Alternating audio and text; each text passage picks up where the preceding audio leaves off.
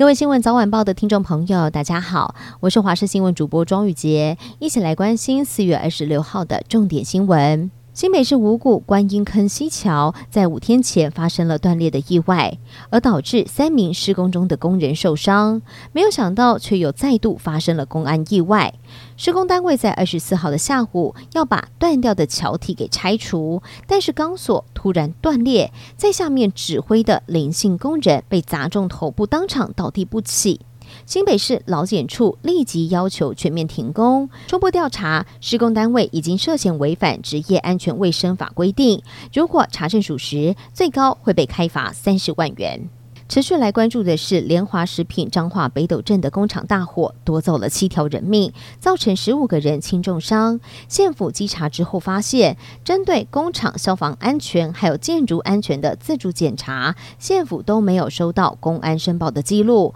因此开罚最高三十万元。而消防局火调单位也进入到火场勘查，确认起火点是二楼的蓝色油炸机附近，研判很有可能是油炸机起火，机械故障。还是电线走火，火调科现在也还在理清。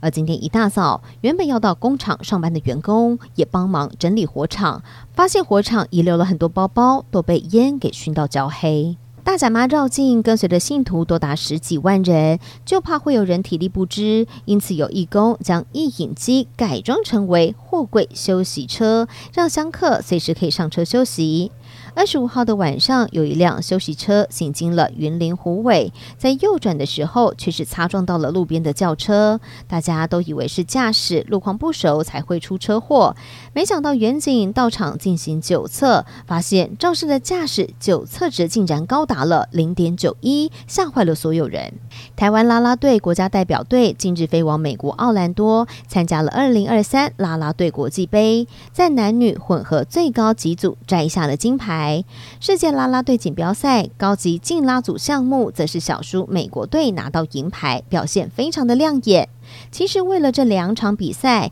他们从去年底就开始进行甄选，二十七位成员出炉之后，密集训练长达三个月。这是他们第一次参加啦啦队国际杯，就拿到了最好的成绩。每年五月是报税的季节，大家都得多花一笔钱。不过这一笔钱其实可以省下来。网络就流传了许多省税的方式，包含像是使用电子支付、拿银行回馈，或者是超商点数，其实也是可以缴综所税的。而金额大的话，也能够申请拆单，避开银行的回馈上限。信用卡达人就分享，税额不同的民众缴税的方式也不一样。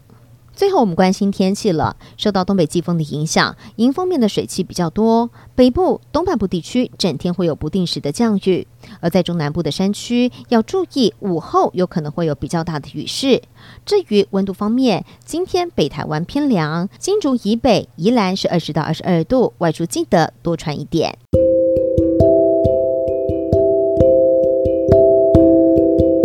以上就是这一节的新闻内容，非常感谢您的收听，我们下次见。